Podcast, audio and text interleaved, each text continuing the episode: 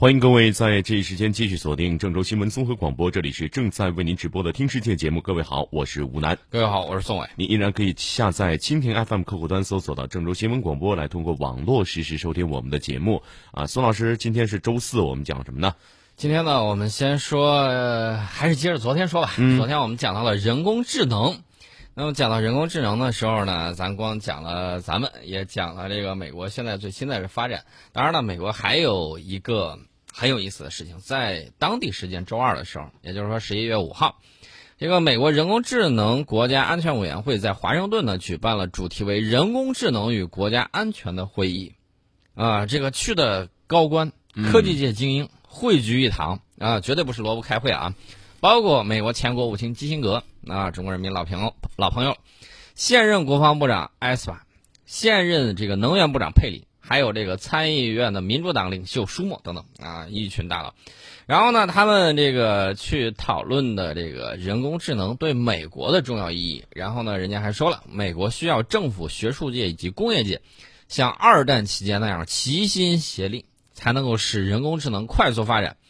呃，问题是我们也被提起了好多次。嗯哎，大家可能想，为啥会提我们呢？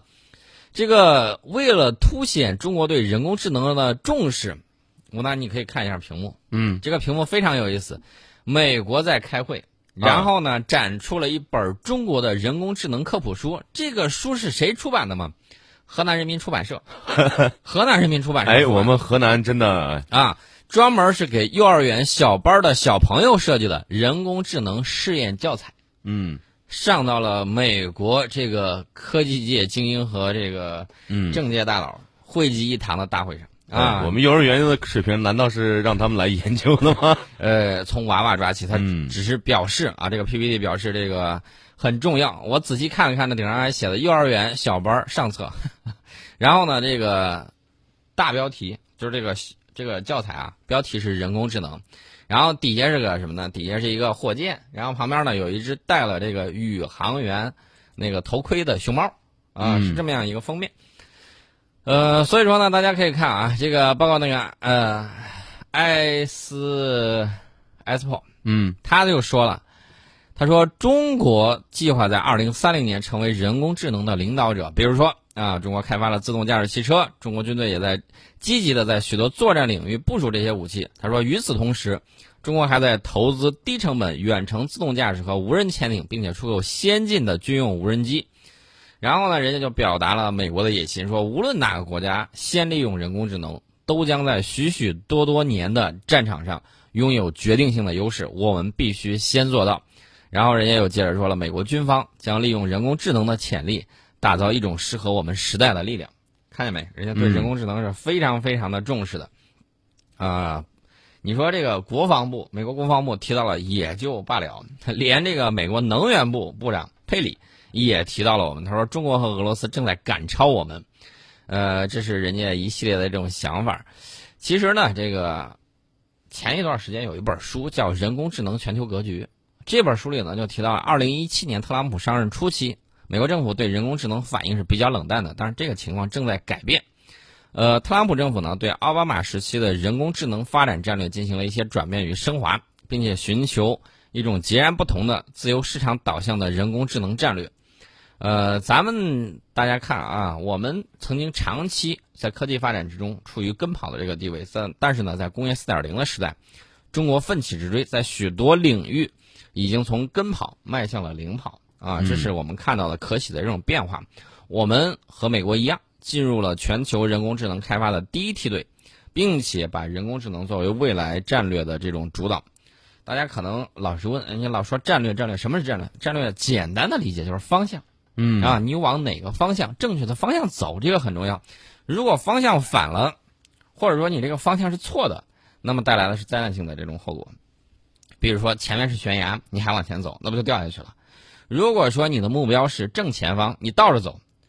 呃，可能地球是圆的，你转一圈也能回来。但是你在太空之中，你倒着走，可能越跑越远了。嗯啊，这是这个方向的这个重要性，也是战略的重要性。那么我们啊、可以看到，全世界各国都在紧锣密鼓的制定人工智能发展战略。我们呢，呃，这个已经向世人宣告了我们引领全球人工智能理论技术和应用的这个雄心。我也相信大家将来会有更多的这种发展，你追我赶的这个状态很重要啊。最关键的一点就是人才。那么，怎么样去培养人才？人工智能要从娃娃抓起啊！这是我们讲到了河南人民出版社，然后呢，这本幼儿园小班小朋友的人工智能实验教材啊，这跟我们小时候学的已经是不一样了。所以说呢，大家可以看啊，科技发展非常的迅速。所以说呢，为了将来不在这个社会上被淘汰，多学一些啊，多互相穿插学一些学科是非常有帮助的。而且，我个人的实践证明，你是可以学会的，是没有问题的。这是我们讲到了这个美国，讲包括基辛格，包括美国防长都出席的这个人工智能大会上出现的这一幕。那么我们还要提醒大家啊，最近国家新闻出版署发布了关于防止未成年人沉迷网络游戏的通知，这个我也觉得也应该给大家说一下。呃，大家知道小朋友，而且这个青少年在成长过程之中，他这个自控能力相对来说比较弱。那么这个通知呢，就从实行网络游戏用户账号实名注册制度开始，严格控制未成年人使用网络游戏的时段时长，规范向未成年人提供付费服务，以及切实加强行业监管，探索实施适龄提示制度，积极引导家长、学校以及社会等各界力量履行未成年人监护守护的责任，帮助未成年人树立正确的网络游戏消费观念和行为习惯等六个方面。提出了关于防止未成年人沉迷网络游戏的工作事项和具体安排。那么这个里面呢，呃，简单给大家讲，严格实名注册，你必须得实名。所有网络游戏用户均需使用有效的身份信息，方可进行游戏账号的注册。啊，一看你未成年，不好意思，未成年的时候给你提供的这个，呃，服务时间就比较短。比如说，他严格怎么去严格控制未成年人使用网络游戏的时段时长呢？规定呢是每天晚上二十二点到次日八点这个时间段不得为未成年人提供游戏服务，法定节假日每天不能超过三个小时，其他时间每天不得超过一点五个小时，啊，这是防止这个他们沉迷于网络游戏，这是一方面，我觉得这个规定还是非常好的啊，关键是切实加强行业的这种监管，这个很重要。嗯，大家要知道，最近这些年，网络游戏在满足大家休闲娱乐需要的时候啊，同时也出现了一些值得高度关注的问题，特别就是未成年人沉迷网络游戏过度消费这种现象。呃，对未成年人身心健康以及正常的学习生活，我们看到，对一部分是造成了不良的这种影响，而且社会反应很强烈。所以说呢，这个就需要规范网络游戏服务。大家想一想，如果不是去管它。如果让游戏企业自由发展，他恨不得你一一天二十四小时啊，一天能有二十五小时的话，都在玩网络游戏。是，人家就是为了挣钱嘛。对啊，他一定会把这个沉迷机制啊等等给你设计上去，而且这个里面会有这个让你越玩越觉得有意思这种。是，而且这个有时候你这个充钱呀什么的，你都不知道自己为什么花了那么多钱。所以说呢，大家要明白啊，这个充值，它里面讲了。这个同一网络游戏企业所提供的游戏付费服务，八周岁以上未满十六周岁的用户，单次充值金额不得超过五十块钱人民币，每月充值金额累计不得超过二百元人民币。啊，十六岁以上未满十八周岁的用户，单次充值金额不得超过一百元人民币，每月充值金额累计不得超过四百元人民币。啊，这个是从金额上给你进行了这个控制。那么这个。本通知所称的未成年人，指的是未满十八周岁的公民啊。所称的网络游戏企业，含提供网络游戏服务的平台。大家要注意，这是很好啊。这个国家开始用行动的力量，然后呢，从源头，从各个方面去规范一下未成年人这个上网以及沉迷于网络游戏这种现象。我觉得孩子们是没什么自控力的嘛，你给他一块钱，他能用一块钱来打游戏。这个我是要打电。点一个大大的赞，原因很简单，就是我们知道这个一一定要给你的青少年提供正确的价值观，以及让他们合理的休息、作息时间、学习时间，啊，不然的话，那个快乐教育，你看美国，美国告诉大家，大家都实行快乐教育吧？你看他的这个精英，精英相当的累，私立学校比比普通的呢，他们那儿跟咱们那儿相反，咱们公立学校提供大量的普惠的这种基础教育的这种资源。而他们呢，是谁有钱，谁更享受教育？通过这种教育分层，通过教育资源的这种垄断和分层，嗯，然后呢，达到了阶级固化的这种目的。对，有钱的越来越有钱，对穷的越来越穷。所以说呢，这个很重要啊，这个接受教育，接受这个教育的这个培训非常的关键。这个东西可不要轻而易举的就把它拱手让人啊，这个很关键。那么我们再说一下这个科技方面的这种发展。呃，科技方面呢，我们国家的科学家最近在电池方面有新的进步，他们研获了高性能的柔性有机太阳能电池。这是南开大学这个科研团队发表的这个研究论文，发表在国际顶级学术期刊《自然电子》方面。那么他们的这个研究论文呢，主要介绍的是在柔性透明电极与柔性有机太阳能电池领域研究中获得的这种突破性的这种进展。他们制备的是具有高导电、高透光，而且低表面粗糙度的银纳米线柔性透明电极。这个呢，用于构筑柔性有机太阳能电池，呃，与使用商业这个氧化铟锡玻璃电极的器件性能相当，光电的这个转化效率能够达到百分之十六点五，呃，而且呢，刷新了文献报道的柔性有机高分子太阳能电池光电转化率的最高纪录。这个成果呢，使得高柔性就是高效柔性的有机太阳能电池距离现实的产业化更近了一步。呃，我们看这个原来的这个光电器件啊，硅的硅的就比较硬啊，硬邦邦的，你掰是肯定是掰不动的。那么这个柔性电子器件，特别是基于有机材料的光电器件，是未来电子器件发展的一大趋势，而且呢有很大的应用的前景。那么目前柔性有机光电器件的性能还是大幅落后于相应的刚性器件的。有了这种高性能的柔性透明电极，这个我们就可以有更好的这种转化效率。而且呢，大家知道这个柔性的啊，柔性呢其实跟可穿戴，呃，嗯我觉得可以画约等号吧。啊，这样就很方便。那么这个柔性透明电极呢，通常采用的是干法啊，比如说蒸镀啊，蒸馏再镀，然后呢再用溶液处理，比如说狭缝印刷呀、纳米压印或者电纺丝啊等等工艺去制备。相比于干法制备，溶液处理方法呢成本比较低，而且呢可以大规模的印刷制备，这个发展潜力是很巨大的。呃，那么这个东西出来之后，将来低成本高性能的柔性透明电极会在有机发光二极管以及晶体管还有传感器等领域也会有很大的这种应用。这是我们讲到了我们现在的这个情况。那么我们给简大家简单科普一下，我国有机太阳能目前大规模集团军就俩单位啊，一个是北方的这个中科院化学所，南方的是华广州的华南理工大学，其他单位呢都是个人团队，啊，个人团队会比较多一些。这是我们讲到了相应的这个情况。呃，国家呢这个支持力度呢也是比较大的，产业相关的啊也要做的比较好。那么这块呢就可以做的很棒了。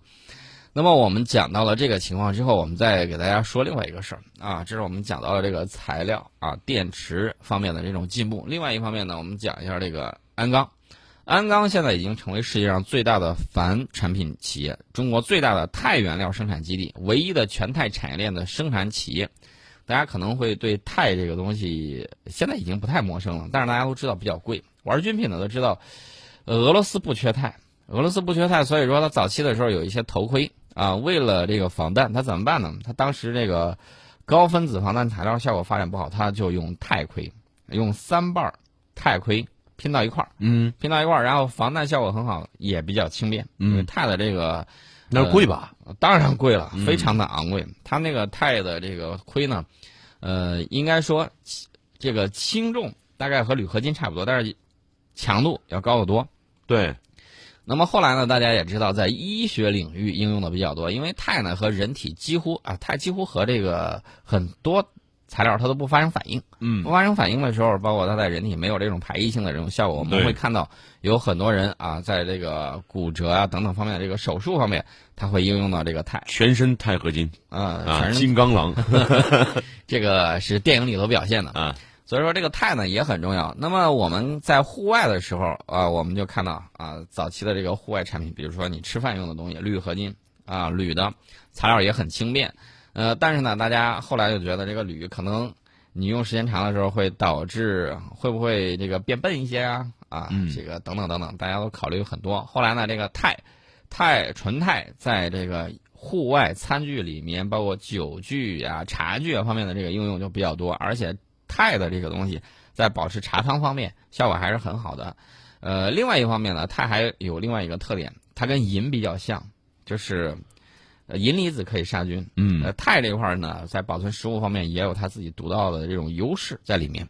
所以说，大家可以看啊，这个很有意思啊。我们看我自己在观察最近这几年，包括户外的这种钛的这个茶具，从那种几何形状，因为它这个冲压加工非常不容易，包括焊接。那么现在呢，已经能够做到，你知道那个锡石壶啊，嗯。锡石壶，那个喝茶用的那个锡石壶，现在他们已经可以冲压出来这种具有这种锡石壶效果的这种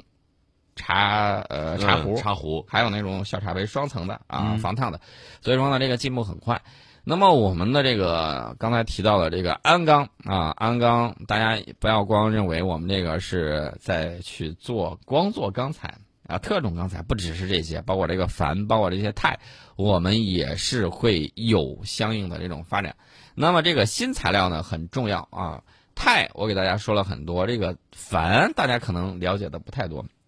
钒又被称为现代工业的味精，只要你在这个钢里面加入万分之几的，啊，这个然后呢钢就很新鲜。对对对对，这个 新鲜，加了味精之后，这个钢的韧性、强度就大增，增加它的耐磨性以及耐腐蚀性，而且耐高温又抗奇寒。嗯，所以说，为什么这个矾很重要？原因就在这儿。那么矾的氧化物呢，也是化学工业之中最佳的催化剂之一啊。这个矾的氧化物，刚才我们提到了钒是现代工业的味精，那么这个钒的氧化物被称为化学面包，嗯，化学面包化学面包。啊，当然你不能吃啊，你不能吃你。就说味精说面包，这还不让人吃 啊，太残酷了！这个节目。呃，这个国际钒技术委员会的首席执行官约翰希尔伯特呢认为，预计到二零二七年，也就是八年之后，钒的消费量将在目前的基础上增加百分之五十到百分之百嗯啊，也就是说这个提升会很快。就因为产量越来越高了嘛。嗯，这个钛呢，刚才我们提到了很多。那么钛的这个延展性是优于钢的，强度超过钢的百分之十八，而且能够像铜一样经得起锤击和拉延啊。这个经常呢，大家会看到我们提到那个几项，包括这个高尔夫球杆啊什么之类的。但是钛的比重仅仅是钢的百分之五十，还是比较轻的。这个钛与人们的生活也比较相关，比如说钛白粉啊，用于化纤、陶瓷、油墨、日化、医药、食品、化妆品等等领域。那么钛金属呢，广泛用于医疗器械、高档的日用品、大飞机，还有那个什么，还记得我们那个深海潜艇吗？嗯，用的就是钛，啊，包括运载火箭，包括人造卫星、航天飞机、空间站、行星探测器，还有一个很关键的就是这个以钛合金为主体制成的飞机。我之前给大家讲过，这个我们当时想仿制这个黑鹰直升机，为什么仿制不了呢？嗯因为我没有相应的这个加工工具啊，没有相应的这个技术。它呢有一根大梁，有的拿的就是这个钛合金给你做的。你当时想做那么大的，还真不好做。对，强度又高，重量又小，呃，可以提高航速大概是三分之一啊，这个效果还是很棒的。我指的是做到大飞机上啊，把这个钛用到这个上面，还可以节省燃料，这是我们讲到的这个用途。所以说呢，这个国防军工、航天科、航空航天以及高端的制造等等方面呢，都会用到现代工业的微晶和战略金属啊，一个是钒，一个是钛，这个很关键。我们讲了这个东西之后呢，我们先进半点报时广告吧。好。进完广告之后，我们再给大家接着聊科技的发展。